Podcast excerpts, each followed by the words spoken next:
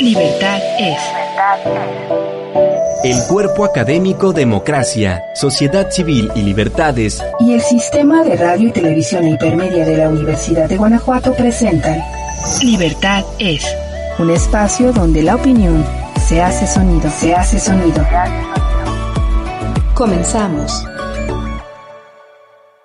Bienvenidos, estimados redescuchas de Libertades. Estamos en una emisión más en la que vamos a abordar un tema muy interesante eh, sobre eh, una eh, población específica de, de, las y los mexicanos, que son los jóvenes, quienes han también padecido los estragos de esta pandemia del COVID-19. Y para ello hemos invitado a un especialista en juventudes, al doctor José Antonio Pérez Islas, eh, que ya nos acompaña y de quien me voy a permitir eh, leer una breve eh, semblanza que nos ha compartido. Él es licenciado y maestro en sociología y doctor en estudios sociales por la, por la UAM en la línea de estudios laborales. Posee una especialización en políticas de juventud por parte de la Organización de Naciones Unidas. Ha trabajado a nivel internacional como consultor de la Organización de las Naciones Unidas para la Educación, la Ciencia y la Cultura, la UNESCO, de la Organización Iberoamericana de la Juventud y de la Comisión Económica para América Latina, la CEPAL. Ha desempeñado diversos cargos públicos, el último entre los años 1996 y 2006, como director del Centro de Investigación y Estudios sobre Juventud y como director de la revista Jóvenes del Instituto Mexicano de la Juventud. Actualmente es coordinador del Seminario de Investigación en Juventud, profesor de posgrado de la Escuela Nacional de Trabajo Social y miembro del Programa Universitario de Educación Superior de la Universidad Nacional Autónoma de México. Ha publicado y dirigido múltiples proyectos sobre el sector juvenil y sobre políticas públicas a nivel nacional e internacional, entre los que destacan la Coordinación General de la Encuesta Nacional de Juventud en su edición 2000 y 2005. De sus más recientes publicaciones destacan la coordinación del estudio del acoso al conflicto en la escuela, la construcción social de la violencia escolar en seis tomos, eh, editado por la UNAM en 2016, y evaluación de, las de la política contra la interrupción escolar en, las, en la escuela media superior, eh, editado por el INE en el 2017, así como la coautoría con Luis Antonio Mata de The Social Pedagogy, Pedagogy perdón, of Youth Policies in Latinoamérica, editado por Oxford University Press en 2020 y coordina también la colección editorial Juventud de la UNAM. Eh, José Antonio, eh, bienvenido al programa Libertades. Gracias, ¿cómo estás Jesús? Eh, muy bien, muy agradecido por tu presencia en el, en el programa, que te tomes este tiempo para compartirnos pues reflexiones y hallazgos de las investigaciones que tú estás realizando eh, sobre eh, los jóvenes, sobre las, sobre las juventudes en México. Y yo antes de iniciar eh, propiamente para hablar del tema de jóvenes y cómo los ha afectado la pandemia para, para nuestro público, simplemente que nos hicieras un primer comentario sobre qué debemos entender por jóvenes o, o por juventud. Cuando alguien habla de este concepto, de qué está hablando para, para, para, empezar a entrar en el tema. Bueno, primero, muchas gracias por la invitación. Estar en la Universidad de Guanajuato, desde donde hemos trabajado varias veces eh, colaborativamente. Eh, y bueno, es una pregunta eh, compleja de responder así en un sentido. Siempre cito a Borges que decía que lo que, el concepto que no tiene historia es el, es el que se puede definir. Mm. Por lo que este, la juventud o las juventudes, como ahora se, se, eh, se denominan, tienen una gran historia, ¿no? una historia muy compleja y por lo tanto es muy difícil de decir juventud o juventudes son esto. Yo empezaría diciendo que precisamente la parte de la historia es que se ha ido transformando en función de muchas cosas. un elemento central, que además es una institución que es la que produce original, originalmente el concepto de juventud como lo conocemos ahora en la modernidad, es la escuela. La escuela es el primer lugar donde eh, se produce una separación eh, entre eh, de edades y de conocimientos, ¿no? Se, le quita a la familia, antes la familia integraba tanto la cuestión productiva, la cuestión reproductiva, ¿no? La enseñanza, este, la cuestión de los afectos, etc. Entonces, la primera, digamos, hurto que se le hace a la familia de, principios o de la etapa feudal y eso es la fábrica que le quita eh, a la familia la, todo el proceso productivo, ¿no? Entonces sus miembros, eh, al principio eran casi todos los miembros, iban a la fábrica y ahí producían y regresaban al lugar llamado hogar, que en general ni siquiera hogar llegaba porque eran las primeras fábricas eran grandes galerones, ¿no? Donde eh, dormían los obreros pues ahí empieza un proceso donde también eh, el trabajo infantil, que ahora nos preocupa tanto, este, se empieza a generar de una manera muy eh, precaria. Pero definitivamente lo que marca, te decía, es la escuela, porque separa, es una, gran, eh, una segunda gran separación de la familia, toda la acreditación de conocimientos. Antes y todavía en algunas de nuestras zonas eh, más rurales eh, o, de étnicas, eh, el aprendizaje dentro de la familia es, central, ¿no? Se aprende a sembrar, se aprende a, tejer, a cocinar, etcétera, etcétera, como parte de, precisamente del crecimiento de la familia. Bueno, la escuela le quita el conocimiento y, sobre todo la certificación a ese conocimiento, ¿no? Entonces, este, primero eh, absorbe a los eh, niños, a las niñas, eh, y los empieza a clasificar por edades y por conocimientos, ¿no? Y se genera lo que ahora conocemos como escuela, donde hay un primer grado, segundo, etc. Obviamente eso produce dos cosas. Uno es em, un, un, elemento de control. Sobre las nuevas generaciones, porque ya se tiene una actitud, digamos, eh, algunos eh, teóricos lo llaman el, gran secuestro y encerramiento eh, de, de, las y los jóvenes, porque se les encierra en la escuela para encerrarse después en la fábrica. Pero, digamos, en ese encerramiento de la escuela, se produce algo, diría uno de los padres de la, de la sociología, Durkheim, se produce siempre un, un proceso no querido que es que los chavos y las chavas empiezan a, conocerse entre sí y a identificarse y a saber que les gustan ciertas cosas en común, que les gusta, ah, que hay temas que les gustan, que hay modos de, vestir, etcétera, etcétera. Y que más parte, que, más adelante conoceremos como la cultura mal llamada adolescente, ¿no? Este, después, ahorita digo por qué me llamada adolescente. Pero este, esa identificación que se produce en la escuela em, empieza a producir esto que se va a llamar más tarde cultura juvenil. Entonces, em, estamos, digamos, eh, empezando en el proceso de industrialización em, y conforme va avanzando el capitalismo, se va consolidando ciertos mercados interesantes, ¿no? Eh, y uno de los mercados interesantes eh, que, se producen es que la industria, y sobre todo la industria cultural, entiende que eh, un mercado muy donde se puede vender a, a, manos llenas es el mercado juvenil y sobre todo a través de la música, ¿no? Digamos, el gran efecto globalizador quizá eh, de la cultura juvenil es el rock and roll.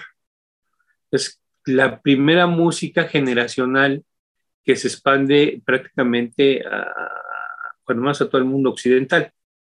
Y en ese sentido este, se empiezan a generar estos procesos que, ya, que vamos a llamar y que ahora conocemos como juveniles, la música, el consumo de, una manera de vestir, eh, de una manera de convivir entre los grupos juveniles, etcétera, etcétera.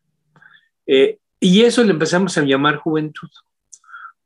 Eh, sobre todo identificado con este proceso capitalista de globalización que trata de homogenizar un mercado para vender cosas, música, vestidos, formas de actuar, este, lugares donde ir, etcétera, etcétera. Entonces, este, este es el, digamos, el gran homogenizador. Obviamente, como toda globalización, y ahora lo sabemos con mayor este, claridad, eh, se transforma al momento de hacerse local. ¿no? Eh, es lo que algunos han llamado la localidad. ¿no? no es lo mismo ¿no? la globalización asumida aquí en, en México ¿no? que en África o en este, Londres, etcétera, etcétera. Entonces, esa globalización va teniendo características específicas en los lugares donde aterriza. Y de ahí viene un proceso este, altamente diferenciador, y ese es quizá el segundo elemento. Un, un, asunto es la historia, cómo se va construyendo este, concepto que, que, vamos a llamar juventud. Y después la alta diferenciación que se produce. Ser joven en Tingundú este, no es lo mismo que hacerlo en Buenos Aires o hacerlo en, no sé, Nueva York, ¿no? Entonces se producen diferenciaciones, altas diferenciaciones, eh, y en un país como México, profundas diferenciaciones marcadas por, proceso, por un proceso central que es la desigualdad, donde no todos tienen acceso, eh, ya no digamos a la escuela, ¿no? Eh, sino yo diría a un cierto tipo de escuela con ciertos elementos de calidad y eso, este, algunos este, ni siquiera a eso pueden llegar, eh, pero también eh, a los accesos a los bienes eh, que supuestamente el capitalismo nos iba a dar, ¿no? Seguridad social, este, trabajo centralmente, disfrute de bienes, etcétera, etcétera. Entonces, como ves, se va complejizando el, el asunto de qué cosa es ser joven. Eh, porque tiene que ver mucho con la historia, con el lugar en la, en la eh, escala eh, social, ¿no? Por llamarlo de alguna manera, o de la clase social, para llamarlo definitivamente así, se va diferenciando andamento.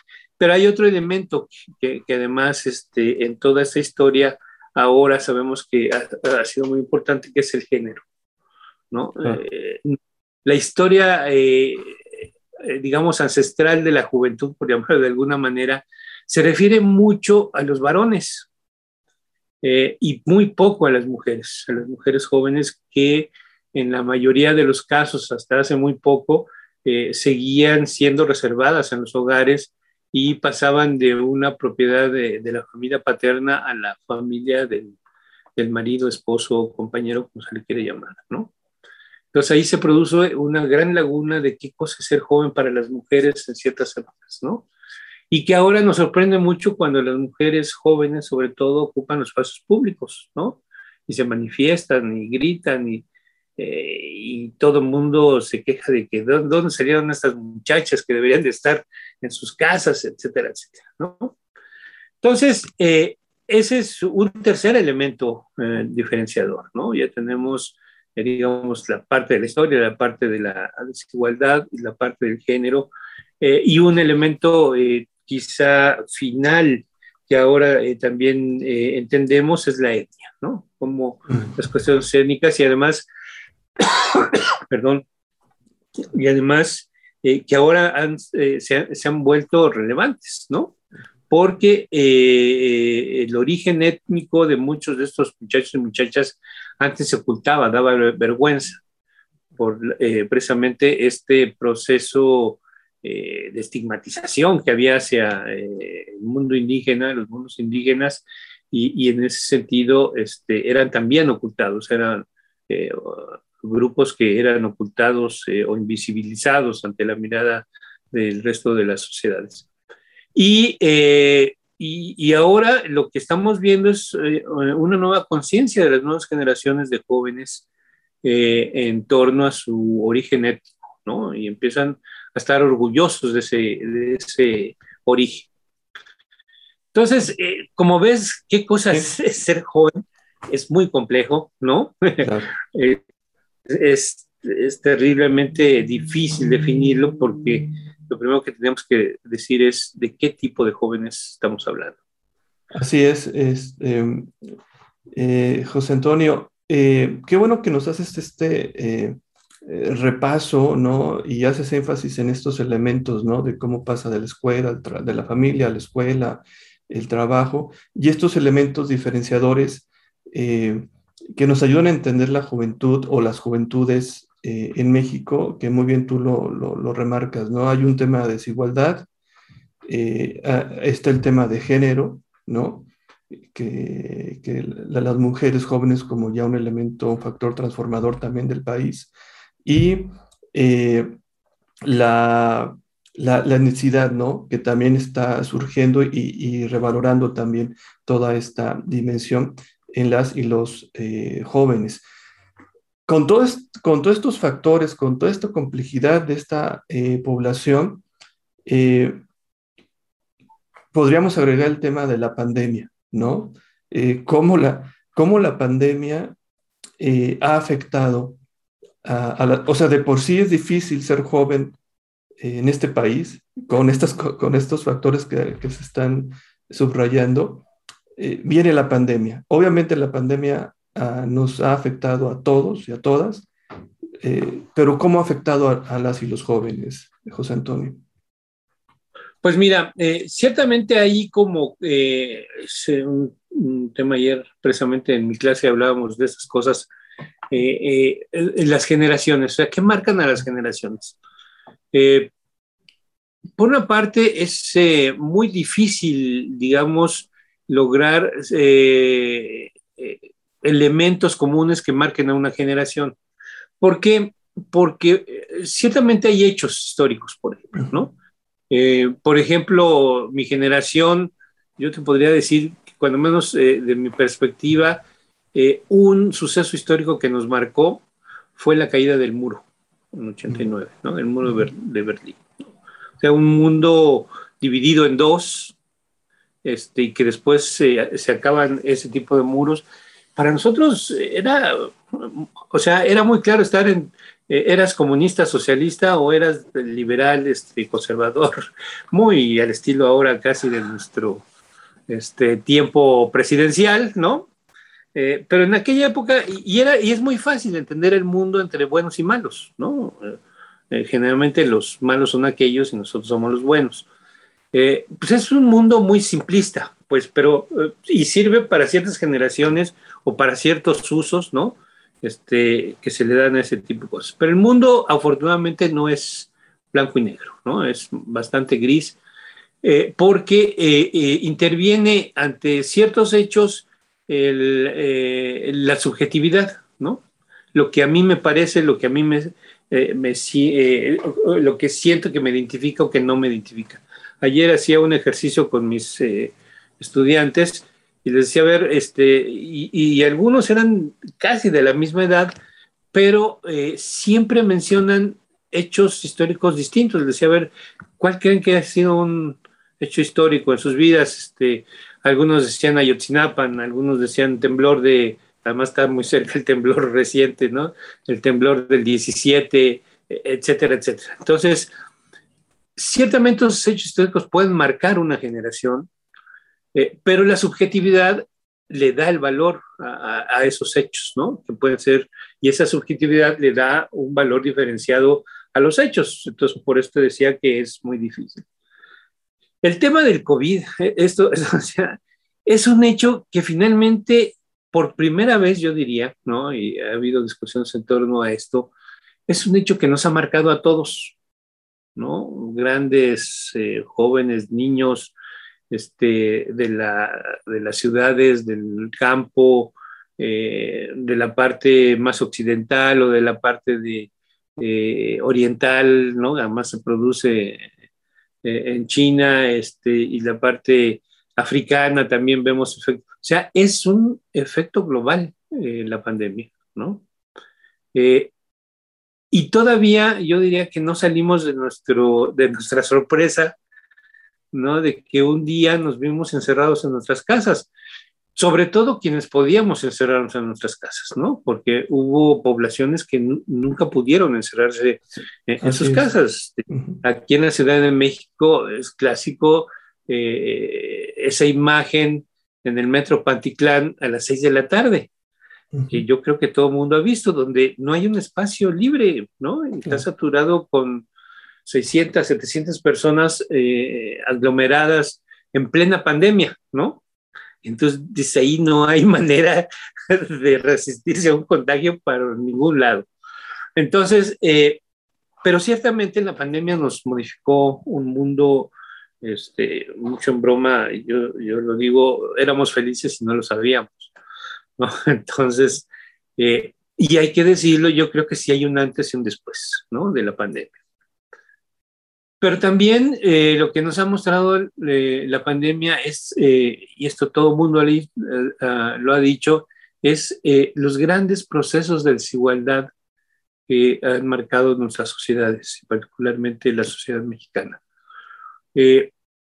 Que se nos había vuelto invisible o nos habíamos volteado de lado para no verlo este, así de frente, pero que la pandemia pues, nos hizo mirarlo, ¿no? Precisamente la primera gran diferencia entre los que nos pudimos quedar en nuestra casa y los que no pudieron, o entre los que pudieron trabajar desde su casa eh, y, los que tuvieron que ir, eh, seguir yendo diario a, trabajar o a la escuela, ¿no? Los que pudieron tomar clases eh, vía remota, ¿no? Por estos medios digitales y los que ni siquiera tenían esos medios y que perdieron la escuela, ¿no? Y que, este, y que se hablan de casi 7 millones que dejaron la escuela, ¿no?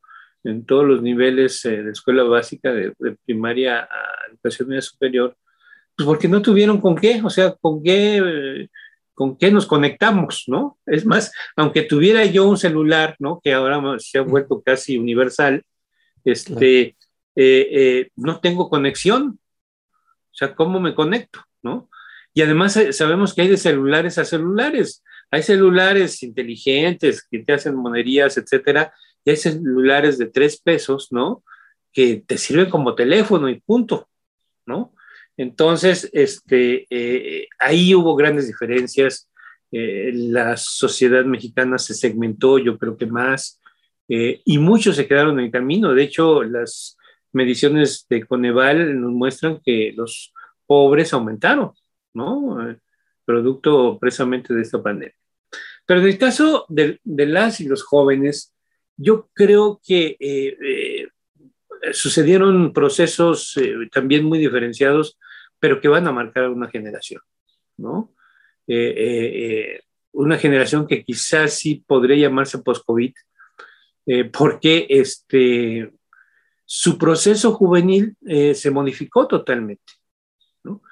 Eh, digo, yo, yo siempre me he puesto a pensar, ahora a mi edad, pues claro que me ayudó el, confinamiento, ¿no?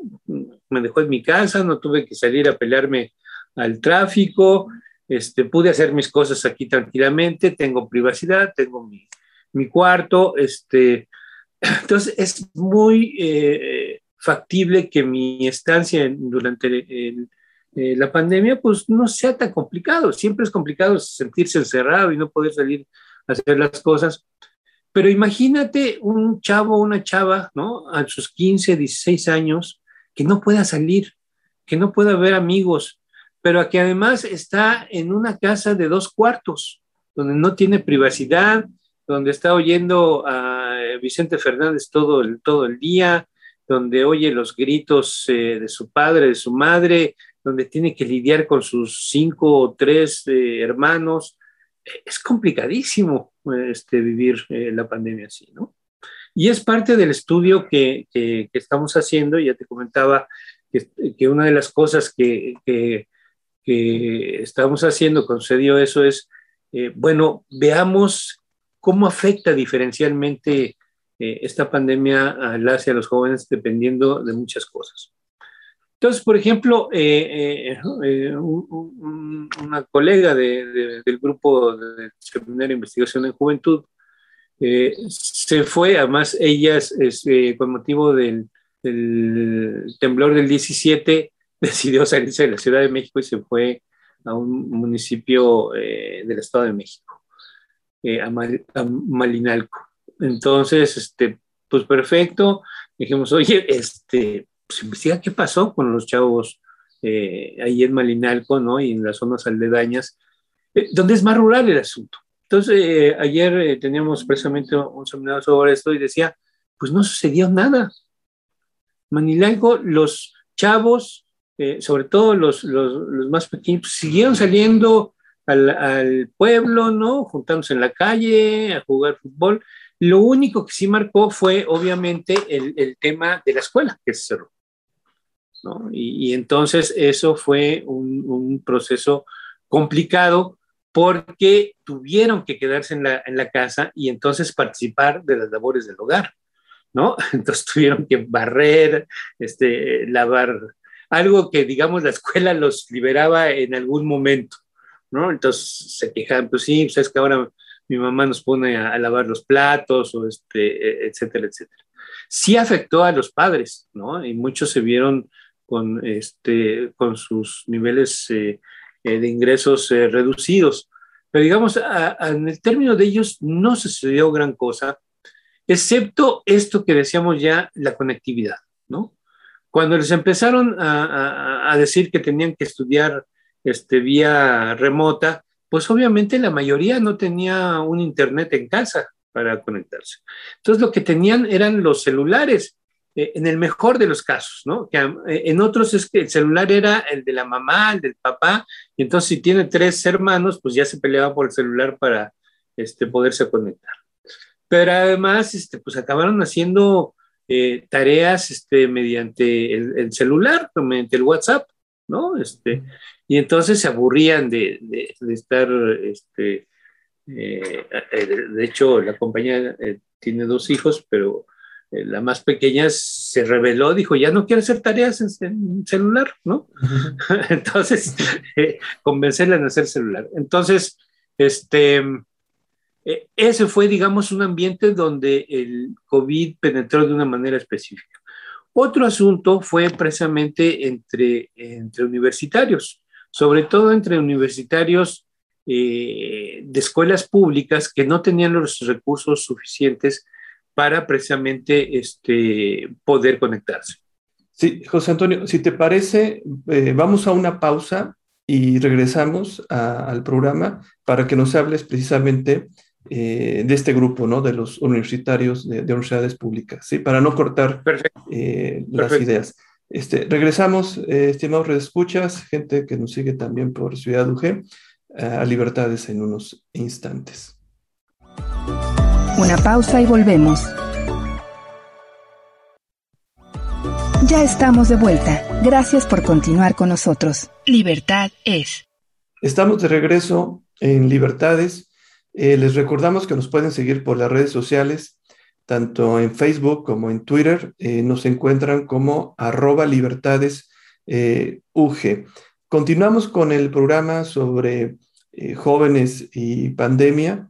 El doctor José Antonio Pérez Islas, especialista en juventud, en juventudes, nos está haciendo toda una reflexión y un análisis a partir de sus investigaciones y de otros colegas eh, sobre cómo ha afectado eh, la pandemia del COVID-19 eh, a las juventudes en México.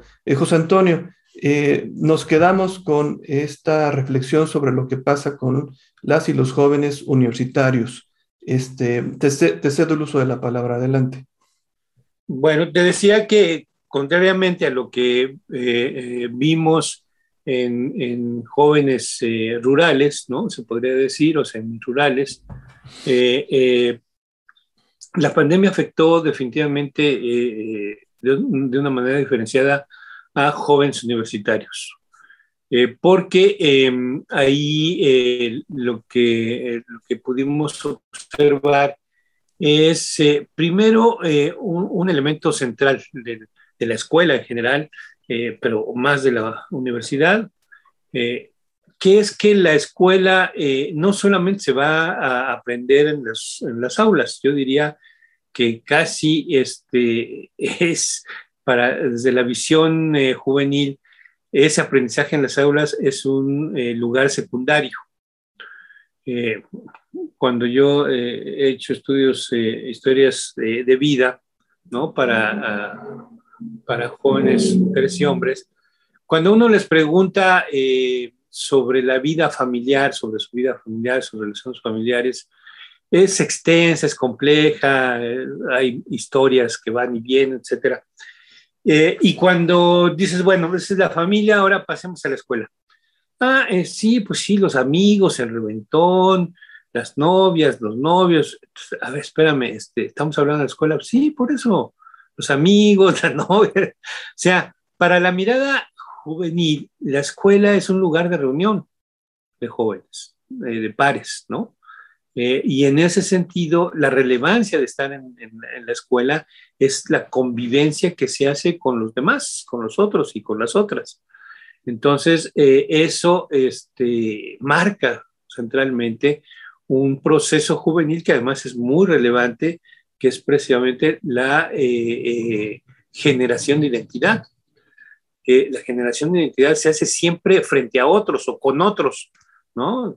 Con otros porque te identificas o contra otros porque te distancias, dices, eso no quiero ser, no me gusta, etcétera, etcétera. Entonces, ese proceso de generación de identidad se ha roto cuando se cierran las escuelas. Entonces, obviamente no es lo mismo eh, convivir vía este, Facebook o, este, u otras plataformas que hacerlo presencialmente. Entonces, ese es un proceso que prácticamente todo, todas y todos los jóvenes se quejan. Es que ya no puedo ver a mis amigos, es que ya no puedo convivir con ellos, es que no tengo lugares, porque además, eh, ante los escasos lugares donde verse, eh, las y los jóvenes, la escuela es el lugar privilegiado. Así De hecho, nosotros, de hecho, nosotros eh, hicimos su seguimiento de que aun cuando son, eh, salen de la escuela por X o Y razones, el punto de reunión con los amigos que todavía permanecen en la escuela o aún no estando en la escuela es la escuela. Salen de la prepa y con los amigos se siguen, cuando vamos al cine o vamos a, a, bailar o lo que sea, este, sí, nos vamos en la escuela, ¿no? Aunque ya no estén en la escuela. Entonces, ese es un lugar muy relevante para la convivencia juvenil. Sí, fíjate, José Antonio, estás tocando un tema muy importante porque la, la pandemia, eh, yo me acuerdo que al principio pues todo el mundo pensaba que iba a ser una cosa de 15 días, un mes, algo muy pasajero. Y pues mm, más, más que pasajero ya pasó más de un año y vamos para los dos años.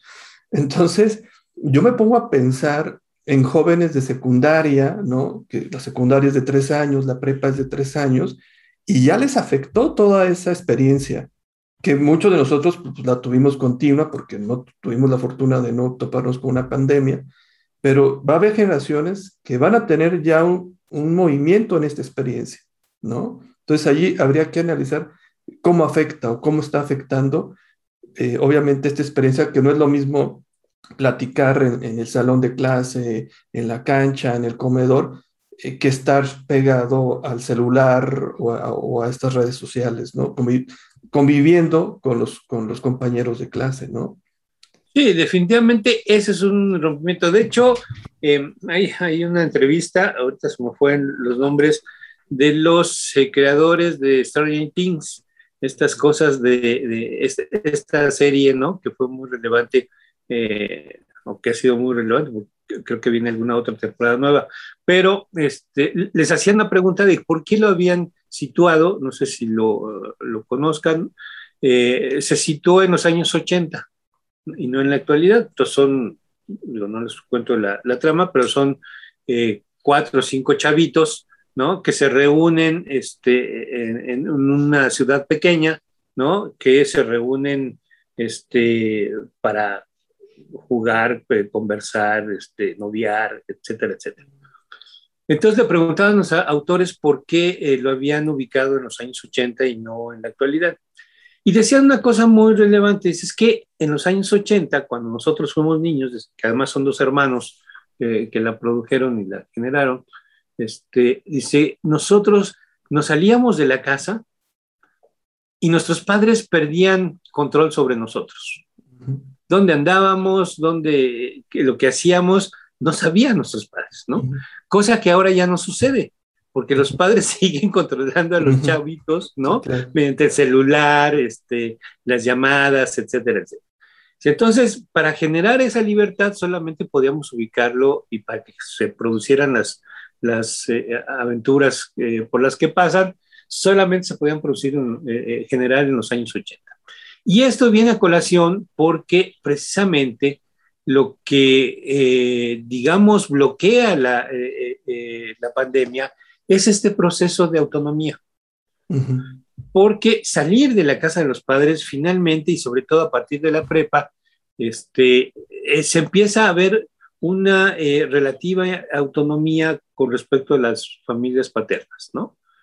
Porque se empieza a ir con los amigos más que con los padres, empiezan a encontrarse lugares donde los padres ya no están presentes, etcétera, etcétera. Bueno, esta autonomía que también es muy relevante para la constitución de la identidad y del proceso juvenil, eh, pues se rompió totalmente, ¿no? Porque, pues obviamente se quedaron eh, en la casa no solamente para los pequeños o para los que estaban en la escuela, sino aún, que es otro grupo, eh, para los eh, que ya habían logrado cierta autonomía. Por ejemplo, eh, entrevisté a, chavos ya profesionistas, ¿no? Con uno o dos años de experiencia en el mercado laboral, que habían logrado irse ya, salirse de la casa paterna, ¿no? Y que habían puesto un, departamento con sus amigos, los famosos roomies, ¿no? Algunos que venían de, otras eh, ciudades, etcétera. Eh, pero la pandemia lo que hizo es que muchos de ellos tuvieron que, que este, regresar a la casa paterna, porque ya no les alcanzaba, muchos, algunos regresaron a sus lugares de origen, entonces fueron quedando solos y, y pues no podían ya con la renta, etcétera. Entonces, pues ni modo, tuvieron que regresar a, convivir con sus padres. Y digo ni modo porque una, se me quedó muy claro eh, en la entrevista de una chava, una chava que 26, 27 años, ¿no? Que ya había salido de la casa paterna. Y al regresar me dice, ¿sabes lo que es platicar? Eh, ¿Sabes lo que es comer tres veces al día, al día con mis padres? No, nos, llega un momento que no tenemos nada que conversar. Dice, antes, ¿no? Yo conversaba con ellos, pues cada sábado, cada domingo, ¿no? Que los iba yo a ver, este, para platicar y eso. Pero hoy no tenemos, hay, hay momentos eh, a la hora de las comidas, ¿no? Que no hay nada que platicar, ¿no? Nos vemos la cara y no sabemos ni de qué hablar, ¿no? O sea, ese es un poco, digamos, en la cotidianidad lo que se transformó eh, eh, obviamente con, con, profesionistas, ¿no? Que digamos ya habían logrado una autonomía, pero igual pasó con los chavitos de secundaria, este, lo que les contaba en, en, la zona de Malinalco, pues sí, los chavitos tuvieron que quedarse en la casa y hacer las labores del hogar, y entonces el control paterno y por lo tanto el conflicto con, con los padres fue, eh, fue creciendo, ¿no? Eh, los, los, jóvenes, las y los jóvenes eh, han tenido, digamos, esta, este movimiento ¿no? de su, su socialización y, y, han estado, digamos, en consecuencia, en una supervisión todavía más constante ¿no? Eh, de, de, de, los padres. ¿no? Eh, y, pero también tocaste el tema de, los jóvenes que, que trabajan. ¿Qué pasa también con el trabajo juvenil?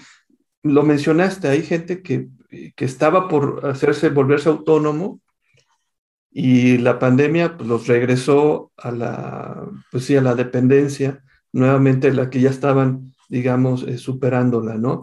Eh, ¿Cuál es, eh, no sé si podrías abundar en este aspecto, si, si, si de los datos que tienes nos podrías este, dar una reflexión más? Sí, claro. Fíjate que, que, hay dos estudios del Banco de México Em, que hicieron precisamente, el primero eh, lo hicieron como cuatro o cinco meses con la pandemia, ya declarada el, año eh, pasado, ¿no? que es cuando estaba más fuerte. Y lo que descubrió ese estudio es eh, que los empleos que, que, empezaron a desaparecer, pues porque finalmente muchos este, empresas, comercios desaparecieron, se cerraron, fueron precisamente los comercios, digo, perdón, los empleos que estaban dedicados para los jóvenes. Eh, muchos de esos empleos que eran los eh, peor pagados, los que menos estabilidad laboral tienen, etcétera, etcétera, eh, se esfumaron con la pandemia. Y este año, sobre todo antes de que se presentara esta tercera, o ya no sé si cuarta ola, ¿no? Este, lo que se produjo es que empezó a crecer, de hecho, este año se calcula que eh, crezcamos el 6-7%. Eh, por la recuperación, perdimos 8%, pero ahora nos este, eh, empezamos a crecer algo más, porque partimos de casi menos cero. Entonces, este, empezamos a crecer eh, un poco más. Los empleos que se empezaron a generar no tienen que ver con jóvenes, ¿no? sino tienen que ver con empleos donde la experiencia, donde la capacitación, etcétera, se requiere, es un elemento central. Y esto hace referencia a una eh, casi ley que se tenía desde, eh, eh, pues prácticamente desde los 80, ¿no? del siglo pasado, que decía que los jóvenes son los primeros en ser despedidos cuando hay crisis y los últimos a ser contratados cuando hay recuperación económica. Porque cuando hay recuperación económica tarda mucho el empleo juvenil en, digamos, este, eh, eh, adquirir el ritmo que el resto de los empleos eh, sucede. ¿no? Entonces tenemos un problema estructural en torno a eso que tiene que ver con este asunto de que, bueno, pues los jóvenes pues, este, no mantienen a nadie, este, pueden irse a la casa de sus padres, ¿no? Que es, eh, digamos, un, un, argumento falaz porque sabemos eh, que muchos jóvenes, este, pues ya a sus 20, 22 años son padres de familia, este, tienen pareja, etcétera, etcétera. Entonces, eh, pues obviamente eso afecta mucho el empleo juvenil. Eh, y en lo concreto, en muchas de las entrevistas, por ejemplo, eh, un grupo que, que, también estudiamos fueron los profesores eh, jóvenes de educación media superior, qué pasaba con ellos. Algunos de esos profesores se les llama profesores taxi, ¿no? Porque dan clases en tres, cuatro escuelas. Ah, Entonces se, se, empiezan en la mañana, ¿no? A, a, ir a una escuela, dan clase, agarran el taxi, el pecero, lo que sea, o su coche y van a la siguiente, ¿no? Escuela y salen de ella corriendo a la otra y así a la otra. Entonces, todo el día se la pasan recorriendo eh, la ciudad, que además en la Ciudad de México es complicado recorrerla. Muy este, Entonces, este, son profesores taxi que están...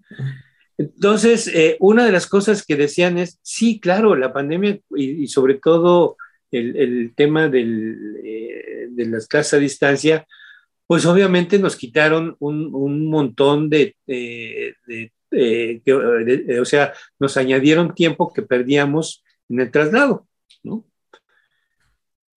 Y entonces, bueno, fue muy, eh, eh, como primera reacción, pues bueno, pues qué, qué maravilloso que ahora desde mi casa puedo dar las cuatro o cinco clases que yo daba, ¿no?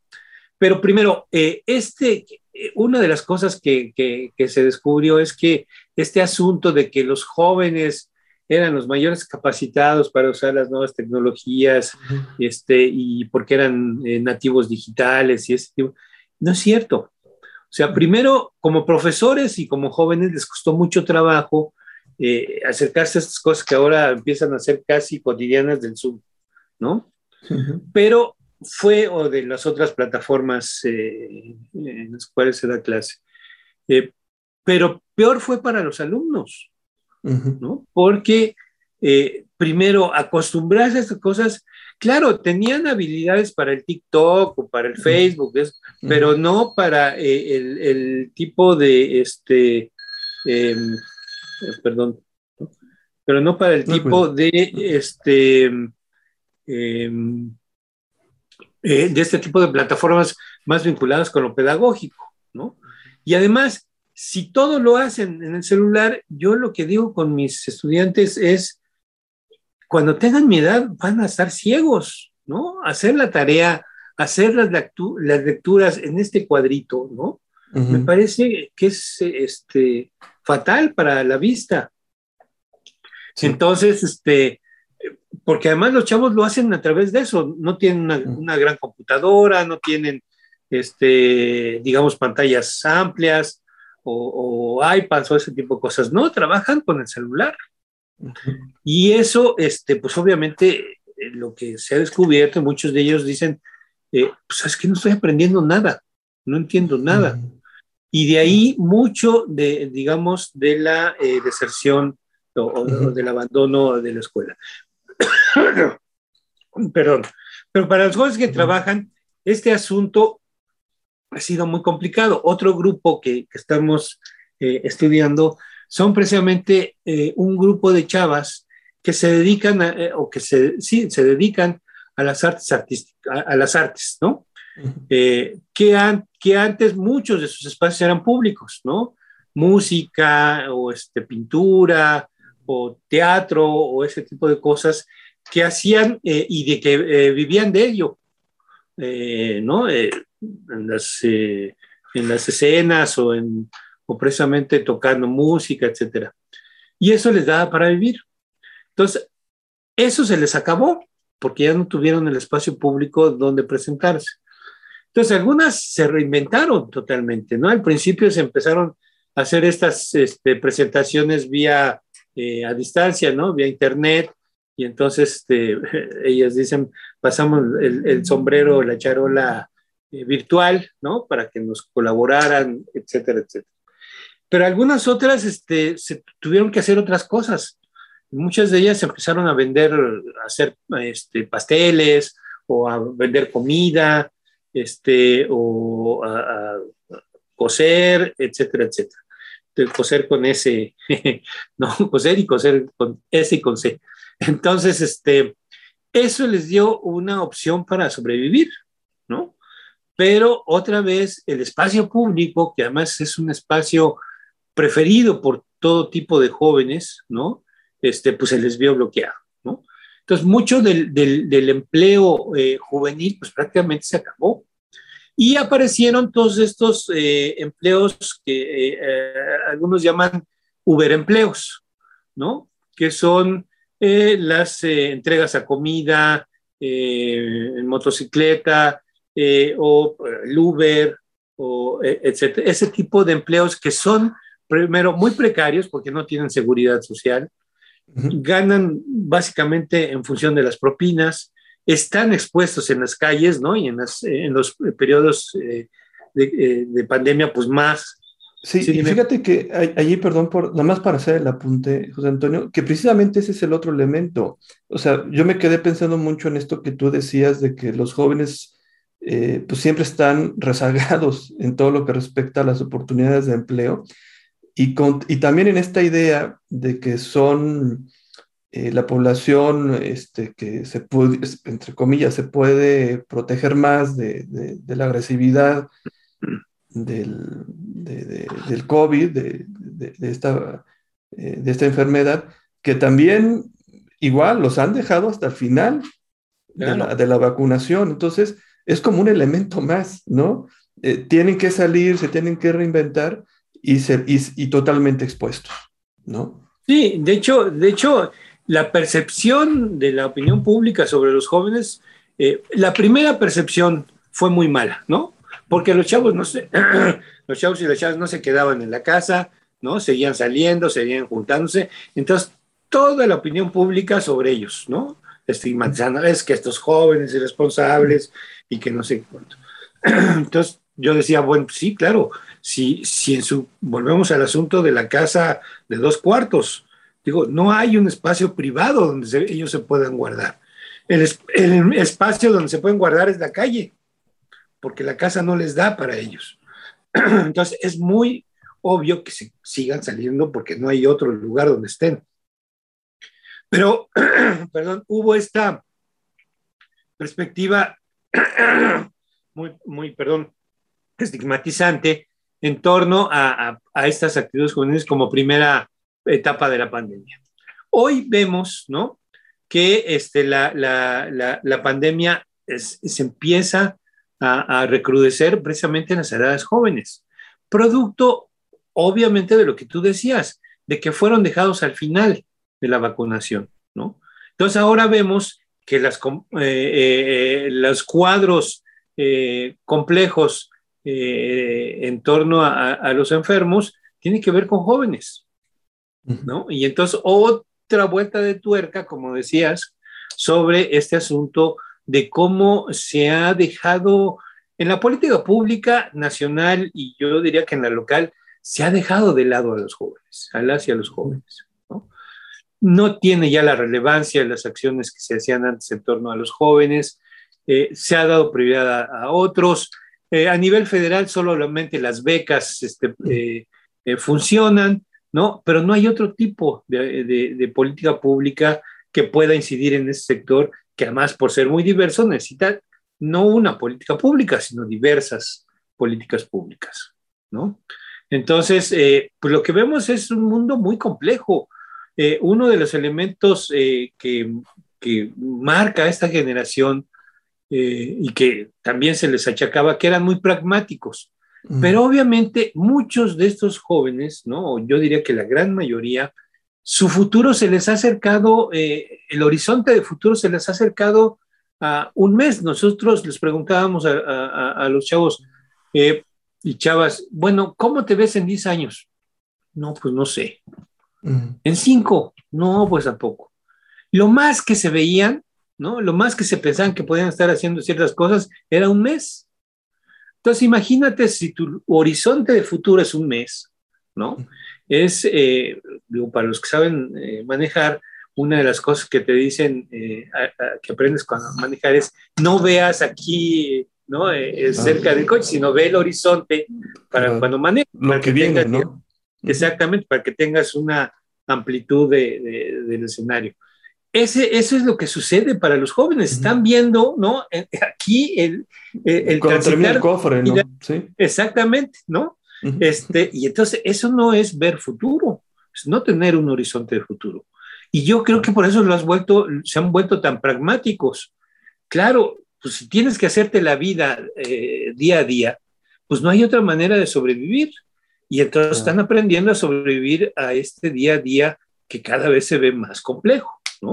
Entonces, yo diría que corremos el peligro, como se dijo en, en, 1980, en los 80 del, año, del siglo pasado, es que tengamos una generación perdida, perdida de la escuela, perdida del empleo, perdida de, de, las relaciones, ¿no? De, amicales, este, y, los, eh, los eh, individuos que son, eh, el individuo solitario no es solidario, ¿no? Mm.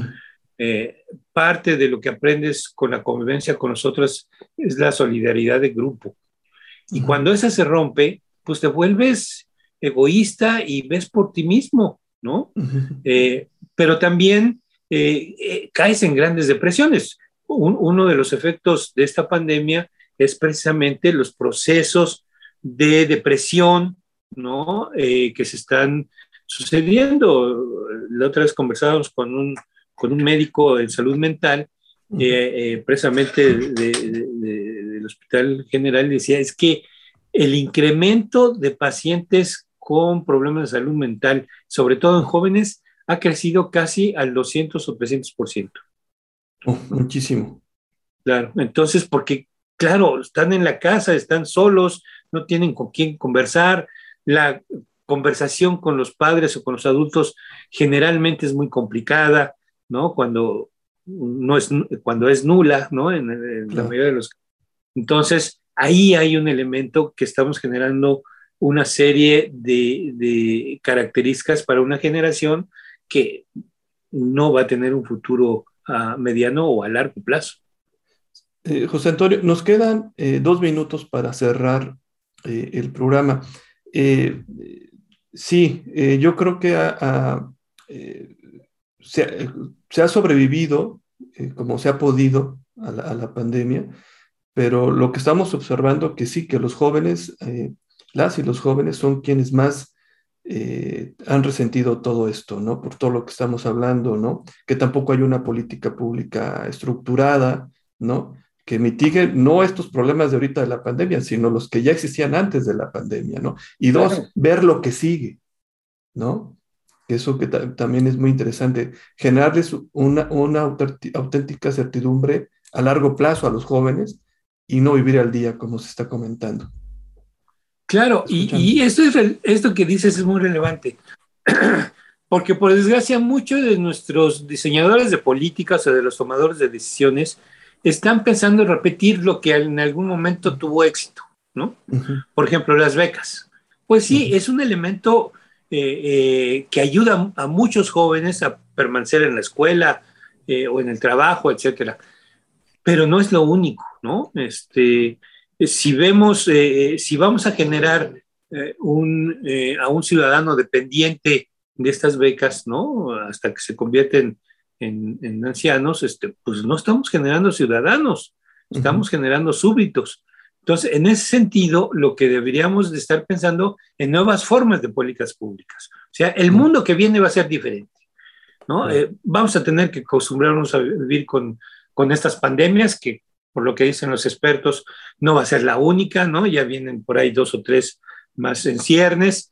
Eh, y por lo tanto, eh, tendremos que pensar en otro tipo de relación, en otro tipo de instituciones, en otro tipo de acciones que nos prefiguren el futuro. Y recordemos que el futuro se construye hoy, no hay de otra.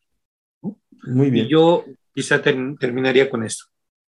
José Antonio, eh, muchísimas gracias eh, por, tu, por, tu, participación en este programa.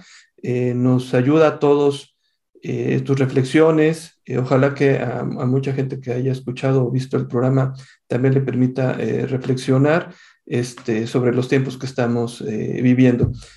muchísimas gracias, José Antonio, este, y nos estamos viendo en los siguientes programas. Pues gracias a ustedes, de nueva cuenta por la invitación. Ha sido un placer estar aquí. Muchas gracias, José Antonio. Nos estamos viendo en Radio y TVUG. Hasta luego. Libertad es. Gracias por sintonizarnos. Nos escuchamos en la siguiente emisión. Libertad es un espacio donde la opinión se hace sonido. Se hace sonido. Realización y conducción Jesús Aguilar López. Libertad es es presentado por el Cuerpo Académico Democracia, Sociedad Civil y Libertades de la Universidad de Guanajuato. Libertad es. Este programa es una producción del Sistema de Radio, Televisión e Hipermedia de la Universidad de Guanajuato.